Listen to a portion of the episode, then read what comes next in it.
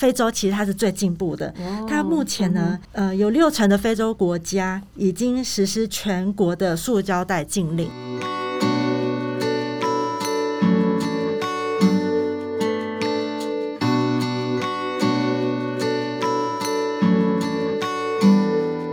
欢迎收听一篮菜真心话。你好，我好，共好。我是议题时间主持人林邦文。今天我们要来聊聊减塑。荒野保护协会台北减塑小组的组长黄佳莹，今天是我们的来宾。佳莹，你好，大家好，很高兴佳莹能够来参加我们的节目。提到减塑，大家会想到什么呢？我想到我曾经看过的影片。从海龟鼻子拔出塑胶的吸管，海鸟用塑胶片来筑巢，还有每年都会有搁浅的大只的鲸鱼，肚子里面都是一堆塑胶袋跟垃圾。我们人类的污染呢，冲击到生态，实在是让人非常的心痛。荒野多年来以公民参与的方式，在环境议题倡议行动。做了很多很多的事情，我们现在就请嘉莹来跟我们分享一下。提到荒野保护协会，大家第一个印象就是净滩。那荒野最早的净滩是从二零零五年地球日开始，那之后呢，每年都会邀请大众一起来净滩。那是从二零一一年开始啊，我们就参与 ICC 国际净滩行动。那除了号召大家订摊之外呢，也收集到把收集到的数据整理之后公布，透过民众教育，向公部门倡议和企业合作，希望改变大家既有的行为与习惯，真正解决海洋废弃物的问题。那透过有系统的资料收集，今年我们发现宝特瓶、塑胶瓶盖、烟蒂、吸管、塑胶袋、免洗餐具、玻璃瓶、外带饮料杯是净滩前十名的物品。从这样的数据，让我们知道海洋垃圾从何而来。发现啊，绝大多数的海洋垃圾和吃有关系。因此，我们开始推广减塑四宝，就是水壶、餐具、餐盒、提袋，邀请大家从吃。开始源头减废。另外啊，关于气候变迁的科学数据告诉我们，不断制造温室气体将会威胁到人类的生存。就荒野的宗旨是守护栖地来说，减缓气候变迁也是守护栖地的另一种手段。于是，荒野同时也努力的倡议节能与能源转型。另一方面，我们也知道，由于现阶段能源生产主要以火力发电的方式提供主要的温室气体来源，而任何物品的生产、制造、运送、包装都需要使用到能源，而这个过程的碳排放，我们称为碳足迹。最常被使用的塑胶是由石油制造的，那石油的生产的提炼的过程，以及塑胶废弃的燃烧的过程，都会产生很多的碳排放。因此，我们要减缓温室气体的产生，减塑、减废、源头减量是非常重要的行动之一。嗯，荒野保护协会在推动净碳已经很多年哦。那去年开始那个疫情，不晓得有没有对你们造成影响？你们还是有去做净碳吗？去年就是我们是固定九月开始之后就密集的净碳的行动，哦、所以呃还好是没有多大影响。但是今年的确开始可能会有一些些的影响，我们会采取用线上的方式。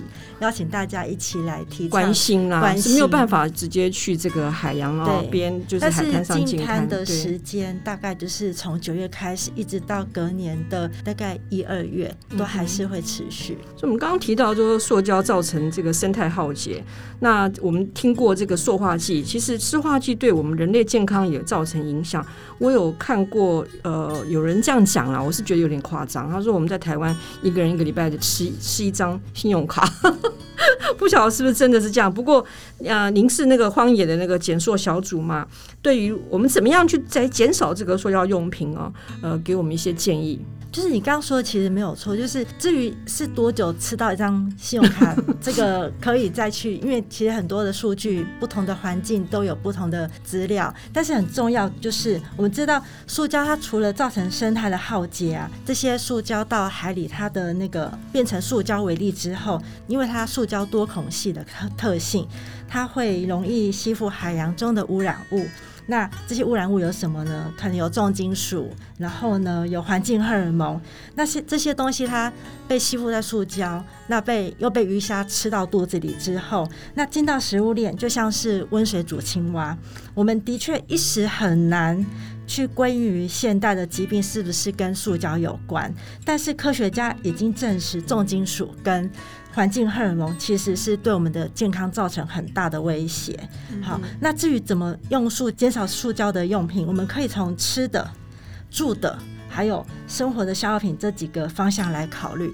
那吃的方面呢，最容易实践的其实就是你去外带买外面做的那个餐食，那你可以就是自备自备餐盒，对，不只是准备筷子啊、汤匙而已哦。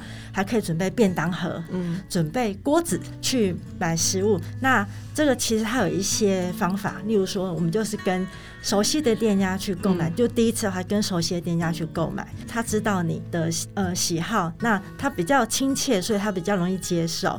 有些还会给你减少那个价格，对不对？算便宜一点。对，然后 像我常常去买汤的话，我就是他可能会给我多一些多一些。嗯哼。对，那还有一个很重要就是，我们可能要先去事先规划，就是说我今天下班了之后，嗯、是不是我今天要买什么东西，可能一家四口就先准备个四个便当盒去买。对，所以外带是很容易的。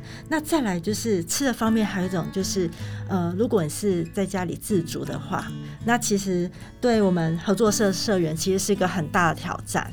因为我们合作社就是因为要保鲜，所以就需要有防雾袋，然后肉类当然要真空包装，这是难免的。但是如果你有机会是会去传统市场的话，其实你就可以善用你家里堆到满出来的夹链袋，或者是用你的大的大的容器，嗯，或者是锅子去买这些生鲜的食物。那其实最容易的就是拿个很好洗的袋子去买蔬果，嗯嗯，对。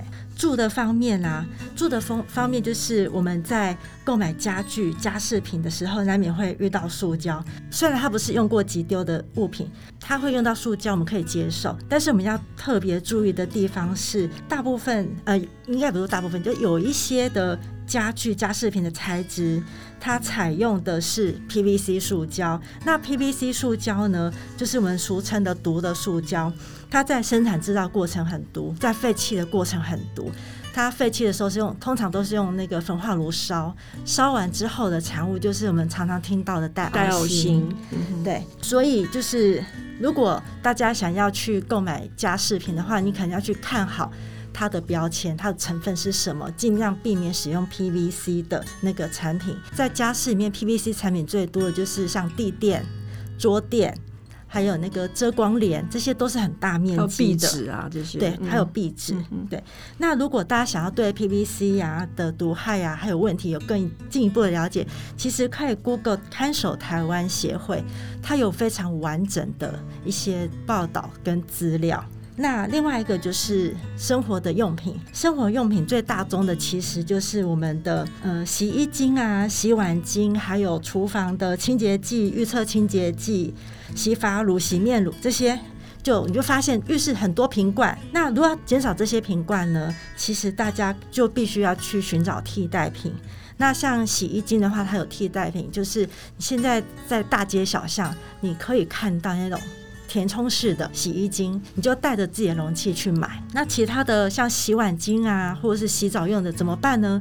其实可以推荐大家，我们合作社有家事皂，嗯，有很好用，有沐浴皂。嗯这些它其实像沐浴皂，你可以一块从头洗到脚，然后呢，家事皂你就可以洗你的碗盘，而且重点是它非常的好清洁。洗发的话，其实市面上也有那种洗发饼，也可以买来用。那它其实都是那种非常简单的包装，所以这样子就可以减少家里很多的瓶罐。呃，另外一个像是玩具，玩具的话，其实它最麻烦就是通常玩完，然后时间过就丢掉。但通常它都是复合材质，例如说有塑胶、有金属。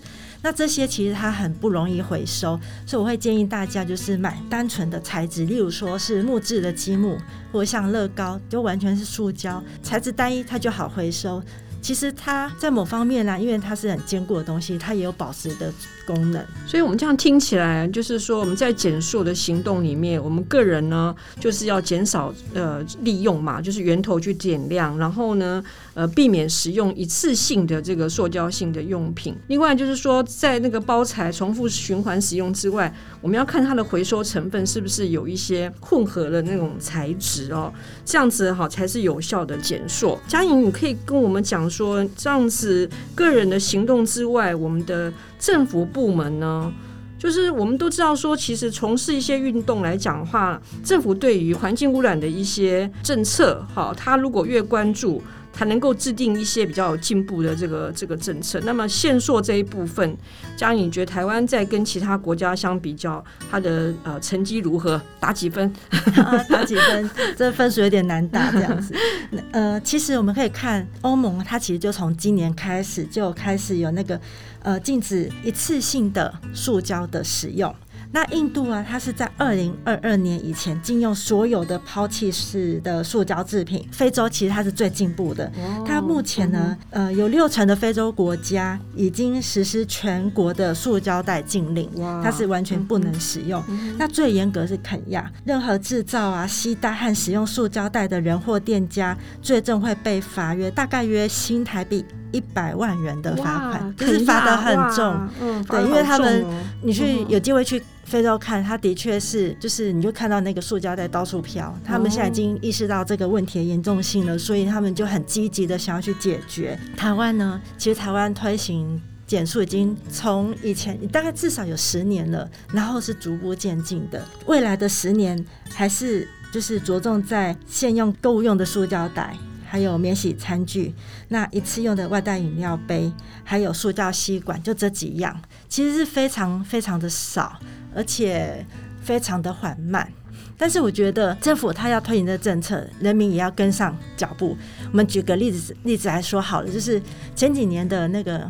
限制那个吸管的使用，真奶之乱。对，就是真奶之乱。就大家为了说我没有吸管怎么喝珍珠奶茶这件事情吵翻天，就光这件事情就可以让大家吵翻天。也就是说，其实我们要限塑，不只是政府它要推行政策，那同时呢，我们人民也也也要就是有同样的素质起来。但我觉得还有个很关键的因素就是，呃，上个月的新闻，台塑啊。它已经要针对那个一次性的塑胶的生产线，它要减少减量，甚至还停工。哇，对，这大新闻哦。所以也就是说，嗯、呃，台塑它就是在商言商嘛，它其实它已经观察到整个国际的趋势是要减少用量，所以它不想再开这个生产线，因为它在开可能它可能会赔钱。嗯嗯，对。那所以我们现在其实要加紧脚步，想说，哎，如果我们没有塑胶了，那我们该怎么办？如果我们还坚持继续使用塑胶，我们可能要面对比较高的成本了。嗯，对。我记得在八月份的时候啊，国外、国内的大媒体的头条都是提到说，ICPP 哦，就是呃国际的那个政府间气候变化专门委员会有个报告。那时候，那个联合国秘书长就说，这个报告呢，其实是对哦我们整个人类的那个生存哈拉警报了，拉了一个红色警报了。也就是说，如果说我们全球的人不一起了哈，大幅的这个削减碳排放的话，我们这个碳排放赶快去重视这个问题的话，我们未来这个人类的气候变迁啊等等的，就是等于自己自生自灭啦。讲讲比较恐怖一点，就是这样子。可是呢，我们每年制造出来的这个新的塑胶呢，就高达三亿吨了，这很恐怖，对不对？所以到了二零五零年的时候会四倍哦。那碳排放也会增加，好，那会影响到我们气候变迁。所以我今天的节目是觉得说啊，我们是不是透过我们今天的访谈，能够让更多人来加入我们这个减塑的这个行列？佳莹呢，你可以跟我们讲一下，就是说跟你的观察呢，以合作社，因为我知道你是合作社社员，有合作社做了哪一些减塑的行动？那未来还可以做些什么？就是就我认识的主妇联盟合作社，它是一个以关爱土地与农友为出发点的合作社。那二十年一路走来真的是非常不容易。那谢谢大家的用心与辛苦。过去的二十年，主妇联盟合作社带着社会重视粮食的自主、自然农法、减硝酸盐、食物安全，已经做出成绩。可以见到说，现在的通路都向主妇联盟看齐，纷纷推出友善农法、有机栽培、动物友善鸡蛋。那未来的二十年呢，还有新的挑战在等着我们哦。例如说，企业如何因应减塑的需求？那如何面对气候危机带来的农渔损失？那如何全世界一起走向净零碳排的路线？这些挑战都非常的困难，也非常的急迫，也关系到我们未来子孙的生存。那我认为合作社啊，最关键的减塑行动是网袋回收、重复使用。这个大家去合作社买东西的网袋，其实都可以当场就是放在合作社回收再利用。这个回收利用，它其实是不是那种打掉重练的再利用？它是原来的东西好好的，就是可能稍微初步清洁，再去重复装我的地瓜，或者是重复装我的呃红萝卜。鼓励大家可以踊跃的参与。那我知道有时候啊，东西带回家难免会忘记。其实有个很好的方法，就是你去合作社买东西的时候，就记得把你的购物袋带着。然后呢，结完账你就当场把那个你的东西放在你自己的袋子，那网袋就直接回收，就不会忘记。这样可以提高你呃我们整个网袋的回收率。应该是前几年吧，有个二加五计划，不知道大家还不还不太记得？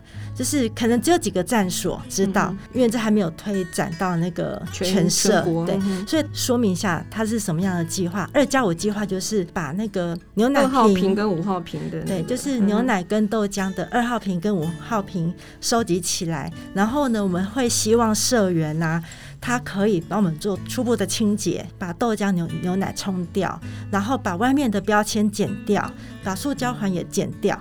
那用个干净的瓶子，然后放回站所。然后呢，同时我们也会去去收集那些瓶盖。好，这样做好初步的分类之后呢，因为它是个非常干净的塑胶，所以它可以百分之百的被利用。做成什么呢？就做成我们的那个洗衣精的瓶子。我其实家里我我就买了一罐这样子的瓶，那个洗衣精。那其实它的这个再制的这个料啊，其实还非常的好。我现在还是继续重复的利用去装外面买的洗衣精。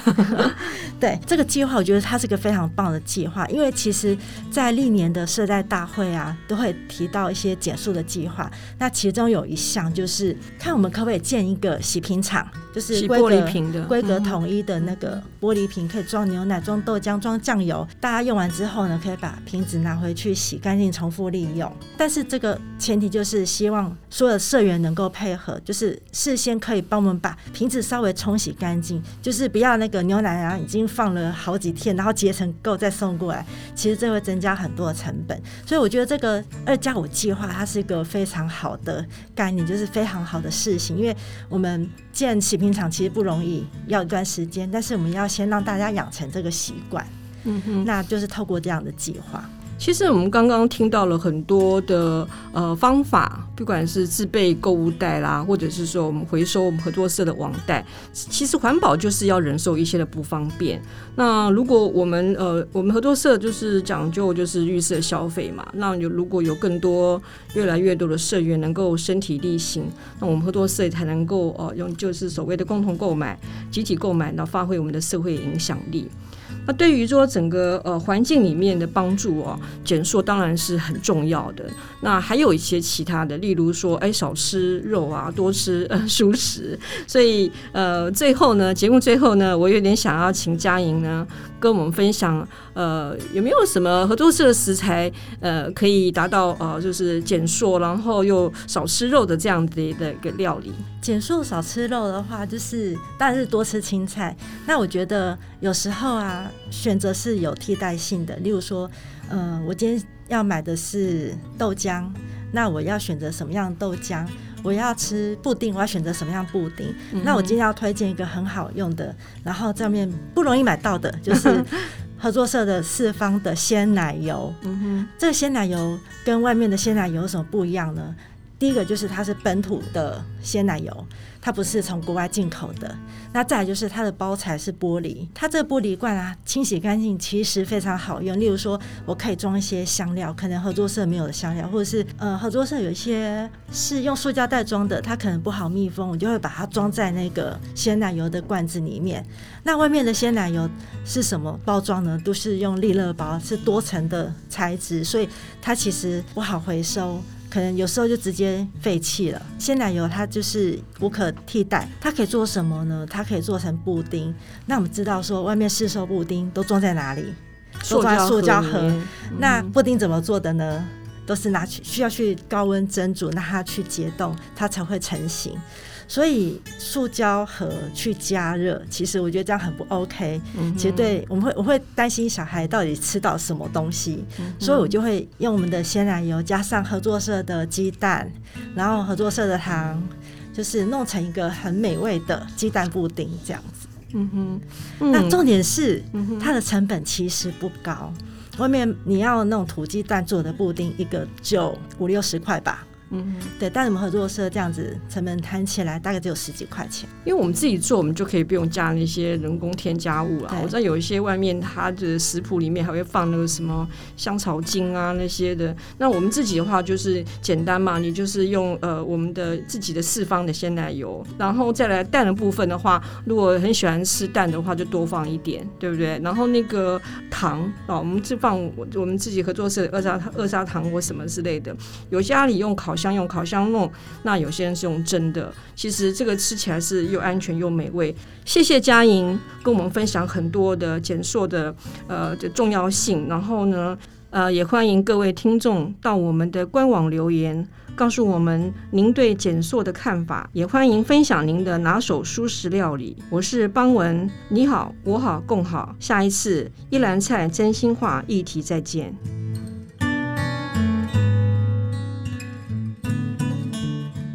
有关于塑胶污染的小知识：从人类开始生产塑胶制品以来，已经有一半以上的塑胶制品都是这最近五十年制造，生产的数量节节提高。从一九五零年生产两百三十万吨，到了二零一五年高达四点四八亿吨，预计在二零五零年。生产数量还会再翻一倍。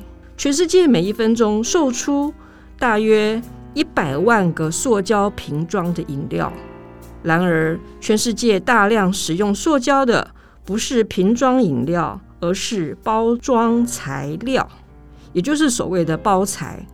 包材占据了所有塑胶垃圾量的一半，而且大部分都没有被回收再处理。事实上，超过百分之四十的塑胶制品只用一次就丢弃，不再使用。每一年大约有八百万吨的塑胶废弃物从沿岸的陆地流入海洋，就相当于全世界的海岸线，每一英尺，也就是大约三十公分，就会有五个装满塑胶废弃物的垃圾袋。海洋的状况已经是有超过五万亿塑胶碎片漂浮在海上了。而塑胶为了延长使用寿命，大多会加入一些添加物。这些塑胶一旦成为垃圾，将至少要四百年才能分解。而我们还有多少个四百年呢？